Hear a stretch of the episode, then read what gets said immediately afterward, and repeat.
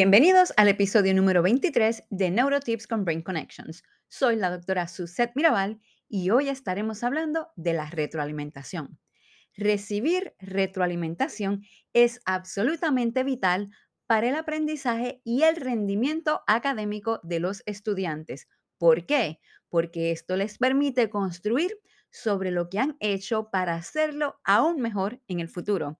Además, asegura que aprendan de sus errores. Sin embargo, la retroalimentación a menudo puede fallar y centrarse en las cosas equivocadas, elementos irrelevantes que pueden no ayudar a los estudiantes a alcanzar sus metas y mejorar su aprendizaje. Dar retroalimentación podría ser considerada como un arma de doble filo. El Sutton Trust informa que si se hace bien, puede ser una de las formas más efectivas de ayudar a alguien a mejorar su aprendizaje. Sin embargo, la investigación sugiere que el 38% de las intervenciones de retroalimentación en realidad hacen más daño que bien. Qué interesante. Entonces, ¿cómo sabes que estás dando a tus estudiantes comentarios útiles?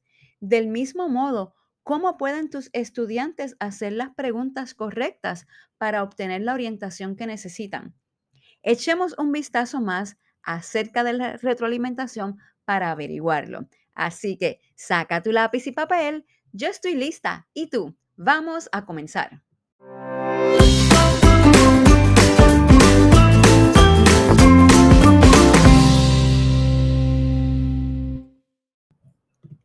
La retroalimentación es uno de los elementos esenciales en los procesos de enseñanza y aprendizaje. En cualquier contexto, escuela, universidad, no importa, inclusive cuando estamos en una corporación ofreciendo algún servicio, talleres, eh, siempre es bueno ofrecer retroalimentación porque aunque estemos en una corporación, estamos, si estamos en un proceso de enseñanza-aprendizaje, brindar retroalimentación siempre es bueno.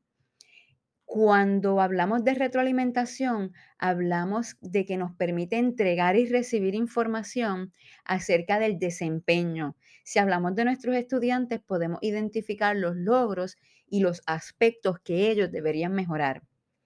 Esta información nos permite además a los docentes tomar decisiones respecto a nuestra práctica docente, con el fin a lo mejor de hacer algunas modificaciones.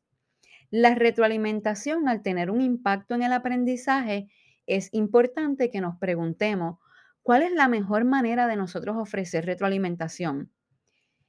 A estos efectos, una investigación o varias investigaciones han, han, identificado cuatro tipos principales de retroalimentación. Sin embargo, un estudio en particular comparó dos formas importantes de proporcionar retroalimentación.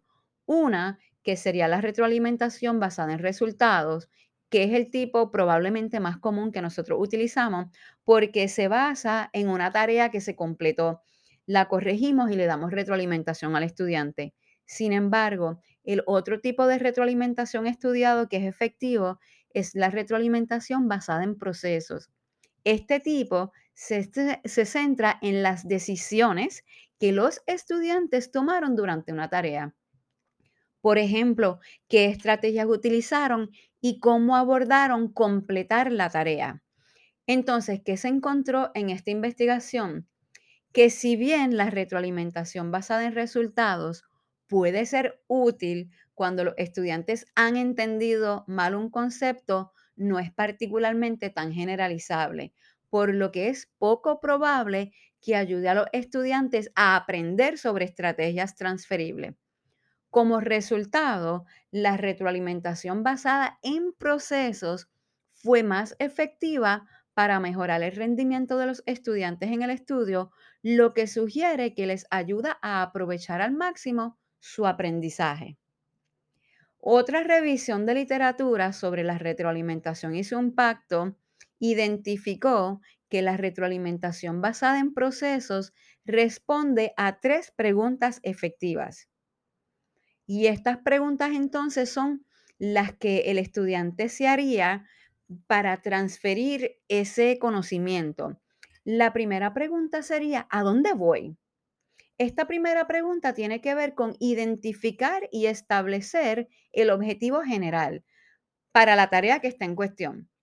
Saber para qué están trabajando puede ayudar al estudiante a prepararse y a persistir contra los obstáculos, así como a mantener sus niveles de motivación en todo momento. Eh, hay algunas maneras de ayudar a los estudiantes a, a atender hacia dónde vas, a que ellos lo entiendan. Primero es definir los criterios. La investigación sugiere que los objetivos vagos que no están muy claros sobre lo que constituye el éxito podrían no ser tan efectivos. Así que debemos de animar a los estudiantes a definir el objetivo específico. Eh, por ejemplo, si fuésemos a trabajar sobre estudiar una hora más todos los días, en lugar de estudiar más. Si eso es una meta y eso es un objetivo para nosotros ofrecer retroalimentación, pues el estudiante tendría que estar claro que en lugar de decir voy a estudiar más, sería voy a estudiar durante una hora todos los días en lugar de estudiar más. Otra podría ser ayudar a los estudiantes a comprometerse con su meta. El hecho de que los estudiantes hayan establecido una meta en nuestra sala de clase no significa que estén completamente comprometidos con esto. Así que algunas maneras de motivar al estudiante a, alcanzar esa meta es que las escriban y que se vayan recompensando poco a poco mientras van alcanzando sus metas. Asegurarnos de que compartan la responsabilidad y de que sean alentados por maestros, compañeros y padres para que vayan por el camino hacia donde van. Así que eso respondería la pregunta, ¿a dónde voy? La segunda pregunta para el estudiante sería, ¿cómo voy? Esta pregunta se trata de reflexionar sobre las mejoras que los estudiantes han hecho desde que comenzaron a trabajar con su meta o con la tarea. Esto lo que hace es que lleva al estudiante a pensar en su progreso y cómo seguir mejorando las estrategias que utilizan. Para ayudar a los estudiantes a reflexionar sobre lo que han hecho hasta ahora, debemos de concentrarlos en fomentar una autorreflexión para que le demos a los estudiantes una retroalimentación sobre cuánto progreso han hecho. Esto es altamente efectivo para, para aumentar el aprendizaje. Además, les dará como que un impulso de confianza que a su vez debería alimentar su motivación. La tercera pregunta que podría hacerse el estudiante es, ¿qué sigue? Esta última pregunta sobre los próximos pasos que un estudiante debe de tomar para irlo acercando a su meta. Esto a menudo se conoce como feeding forward, eh, que en lugar de nosotros centrarnos en el pasado, en el feedback, eh, en lo que ya ocurrió, lo que estamos es tratando de buscar cómo mejorar y qué decisiones debo de tomar a partir de este momento como una ventaja adicional para poner un énfasis en la mejora y evitar que entonces el estudiante se sienta juzgado o que reacciona a la defensiva a los comentarios. Algunas maneras de nosotros utilizar el feed forward incluyen sugerir qué estrategia, comportamientos y procesos vamos a probar en el, en el momento que sigue a partir de estas ideas cómo podemos mejorar y luego dejar que los estudiantes piensen qué hacer de manera diferente ellos mismos. A veces le damos mucha guía de cómo hacerlo. A veces deberíamos dejar que ellos piensen cómo lo podrían hacer. Si les comparto 10 maneras de mejorar esta retroalimentación, lo que pretendemos entonces eh, como ser alentador y constructivo puede interpretarse muchas veces por los estudiantes como crítica. Entonces, ¿cómo podemos salvarnos de las trampas de dar retroalimentación inútil y potencialmente dañina? Bueno, veamos. Primero, no te demores demasiado otra revisión de literatura habla sobre cuándo debemos dar la retroalimentación. Encontró algo curioso.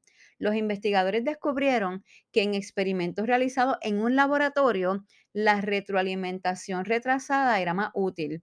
Sin embargo, en un entorno del mundo real, especialmente en una sala de clase, la retroalimentación inmediata fue más beneficiosa.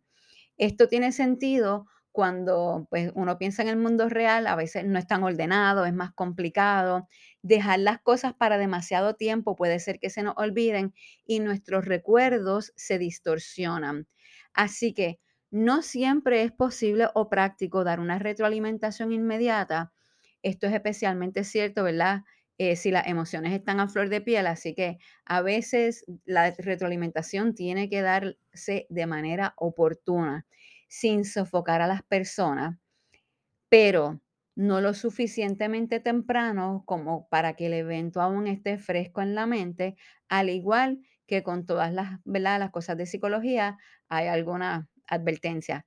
La investigación sugiere que en algunas situaciones retrasar la retroalimentación puede ser mejor. Esto puede incluir cuando la tarea es simple y cuando hay mucho tiempo disponible, dando que la otra persona tiene tiempo suficiente para probar diferentes estrategias. Otra manera, la número dos, sería ser específico. Cuando uno le dice al estudiante, ay, es que hiciste, lo hiciste bien o fuiste muy bueno, es la suposición es que la persona sabrá exactamente lo que era bueno, pero bueno puede ser muy amplio. No necesariamente bueno es lo que el estudiante entiende. Así que tenemos que ser bien específicos. Es fácil que las personas malinterpreten lo que uno quiere decir cuando uno le dice, eh, lo hiciste bien. Esto es especialmente cierto cuando se da retroalimentación en, adolescentes, porque eh, los adolescentes, quienes están en un periodo de reestructuración cerebral, pueden tener más dificultades para comprender la perspectiva y el proceso de pensamiento de otra persona. Así que cuanto más detallado y específico seamos, mejor, porque esto eliminará cualquier ambigüedad. Esto es, mm, es mucho mejor decir, la forma en que hiciste este trabajo fue eh, eh, eh, bueno y ser específico. ¿Por qué? Porque fuiste claro, porque seguiste las instrucciones, porque cumpliste. Hay que ser específico. En número tres, debemos enfocar la retroalimentación en el proceso y no en su habilidad natural. Eh, es importante, nosotros muchas veces elogiamos la habilidad del estudiante en lugar del esfuerzo. Cuando nosotros elogiamos el esfuerzo, esto le ayuda a, desarrollar una mentalidad de crecimiento. Este impacto ha encontrado que en niños, inclusive pequeños, eh, los ayuda a, cambiar de esa mentalidad fija a una mentalidad de crecimiento. Cuando elogiamos el esfuerzo de alguien, aumenta su motivación intrínseca y proporciona una gama de probabilidades para que, posibilidades para que la próxima vez pueda hacerlo mejor. Otro estudio encontró que el tipo de elogio que reciben los estudiantes en realidad impulsa el tipo de retroalimentación que, se ha recibido. Eh, en este estudio, el 86% de los niños que habían sido elogiados por su capacidad natural pidieron información cómo les fue a sus compañeros en la misma tarea. Solo el 23% de los niños que habían sido elogiados por el esfuerzo pidieron ese tipo de retroalimentación. Así que la gran mayoría de ellos pidió retroalimentación sobre cómo podían mejorarlo. ¿Qué quiere decir? Que cuando elogiamos la inteligencia versus el esfuerzo, el esfuerzo recibe mejor recibo, mejor recepción de los estudiantes porque quieren aprender sobre cómo lo puedo mejorar en la próxima vez. Número cuatro, debemos de evitar los elogios generosos. Cuando alguien ha escuchado repetida, eh, repetidamente, es que tú eres bien inteligente, es que tú eres excelente, es tentador acumular muchos elogios sobre cuando uno logra un nivel de éxito sin importar cuán pequeño sea. Esto en realidad puede hacer más daño que bien porque los elogios insinceros son muy fáciles de detectar y hay veces que los niños se dan cuenta de lo que le estamos diciendo y a veces ellos como que dudan de lo que le decimos. Demasiados elogios pueden transmitir una sensación de baja expectativa y como resultado ser desmotivante. La quinta manera de ofrecer una retroalimentación efectiva sería limitar los comentarios en público. A los adolescentes esto les preocupa mucho porque no les gusta que sus compañeros escuchen lo que a ellos les están diciendo. Así que la retroalimentación pública, incluso si es bien intencionada, puede interpretarse fácilmente como un ataque público contra ellos y su capacidad. Esto puede conducir rápidamente a un miedo al fracaso y puede resultar en que los adolescentes se pongan como que una coraza, un frente acompañado, ¿verdad?, de, bravuconería y lo que les da miedo a fracasar. Así que una buena manera de nosotros eh, trabajar con los adolescentes, según el actor eh, Doug Lemoff, llama la corrección individual privada. Y esto se limita a que se le da una retroalimentación al, al estudiante como un susurro. Y aunque se hace más o menos en un tono bajo y se hace en público, hace que yo se la esté dando al estudiante de una manera un poquito más privada y sea individual. Eh, yo recuerdo a lo mejor cuando uno estaba en la escuela, el maestro te decía, pasa por mi escritorio y va llamando a cada estudiante uno a uno. Nos iba dando retroalimentación, todo el mundo sabía que nos estaban dando retroalimentación. Sin embargo, era una retroalimentación a susurro, que nadie se enteraba de lo que nos estaban diciendo. La manera número 6 sería combinar declaraciones abiertas y cerradas. Una pregunta cerrada es aquella que la respuesta es un sí o un no. Eh, el problema con estas preguntas es que si la respuesta es no, terminó la conversación. Así que podemos eh, hacer una pregunta abierta como ¿cómo se te sentiste esta mañana? ¿Qué ¿Cómo te sentiste haciendo este trabajo? Y ahí podemos brindar una, una retroalimentación a una pregunta, ¿verdad? Una combinación de preguntas abiertas y declaraciones cerradas puede ayudar cuando, nos cuando estamos dando retroalimentación. Las declaraciones cerradas nos van a ayudar a transmitir información y las preguntas abiertas nos van a permitir una buena, una buena conversación bidireccional. Esto puede ayudar a los estudiantes a desarrollar un sentido de, de propiedad ante la situación. La manera número siete es evitar comparaciones con otros. Es mejor enfocar los comentarios en el desarrollo y mejora individual en lugar de yo estar comparando con otros estudiantes. Un reciente estudio encontró que ser comparado positivamente con otra persona puede conducir a un comportamiento, escuchen, narcisista. Este tipo de comparación también puede reducir la motivación intrínseca de una persona eh, que se ha asociado con una mejor confianza, un control emocional más bajo, un rendimiento académico más bajo y aumento entonces en la ansiedad. La manera número 8 sería discutir la estrategia que utilizaron. Esto puede ayudar al estudiante a identificar estos procesos de pensamiento útiles para que puedan hacer lo mismo la próxima vez. Los psicólogos llaman a esto metacognición. En pocas palabras, la metacognición sería la conciencia y el control de nuestro proceso de pensamiento. Es una habilidad muy valiosa y se ha encontrado que ayuda significativamente a los estudiantes a mejorar sus calificaciones. La manera número nueve de ofrecer retroalimentación efectiva sería mantener altas expectativas. Un estudio reconocido realizado hace casi 50 años encontró que las altas expectativas pueden tener un efecto poderoso. A los maestros se les dijo falsamente que algunos de sus estudiantes habían sido identificados como potenciales estudiantes de alto rendimiento. Se esperaba que ellos desarrollaran más conocimiento a lo largo del año. Varios meses después, en comparación con el resto de sus compañeros de clase, estos estudiantes habrían progresado significativamente más.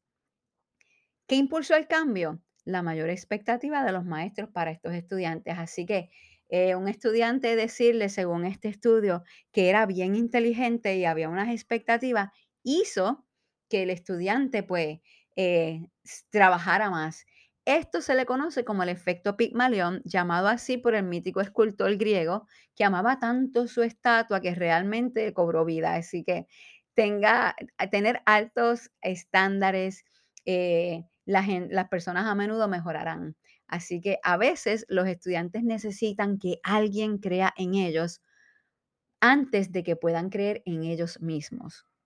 La manera número 10 de ofrecer una retroalimentación efectiva sería sugerir puntos de acción claros para avanzar. La retroalimentación que no conduce a un cambio de comportamiento es redundante. Debe de haber un punto en ello. ¿Qué quieres que hagan de manera diferente? ¿Qué van a hacer después de esta conversación para mejorar?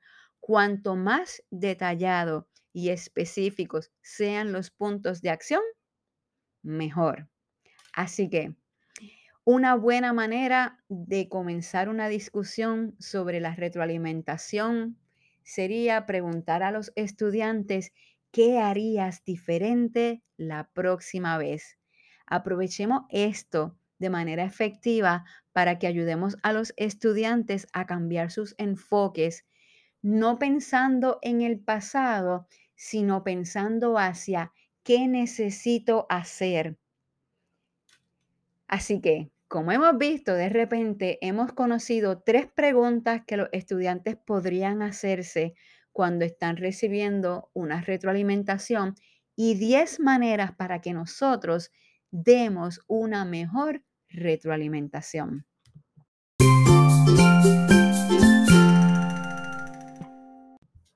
Como hemos visto en el episodio de hoy, dar retroalimentación no es fácil. Sin embargo, si se hace bien, tiene la capacidad de transformar el aprendizaje y el rendimiento de alguien. Si se hace mal, en realidad puede ser más dañino que bien. Así que no se demore, concéntrate en el esfuerzo de tus estudiantes, sé específico, evita los elogios abundantes, Limita la retroalimentación pública. Usa preguntas abiertas y cerradas. Evita comparaciones y sugiere puntos de acción para el futuro. La retroalimentación obviamente tiene su tiempo y su lugar, pero el objetivo es que los estudiantes salgan de la conversación con una comprensión más clara de en qué necesito mejorar. Si solo reciben retroalimentación sobre lo que han hecho, es poco probable que ocurra algún cambio. Combinemos la retroalimentación con el feed forward. Demos más énfasis en el feed forward y no en el feedback. Probablemente sea más efectivo y nos ahorre también tiempo, además que ayude al estudiante a recibirlo mejor. Si quieres aprender más sobre la retroalimentación, te recomiendo el libro The Six Situations of Feedback, of which three are truly and three are traps, de Michael Ports y otros autores. Te invitamos a la tercera jornada internacional de neurociencias, Explorando el Cerebro Adolescente, que se llevará a cabo el 20 y 21 de octubre de 2023 en el Embassy Suites en Isla Verde. Además, si necesitas horas de educación continua, tenemos módulos para profesionales de la salud. Puedes buscar más información en nuestra página web www.brainconnections.co. Recuerda que puedes seguirnos en nuestras redes sociales, Facebook, Instagram y LinkedIn. Si te gustó este episodio, compártelo con tus amigos. Ha sido la doctora Suzette Mirabal. Hasta la próxima.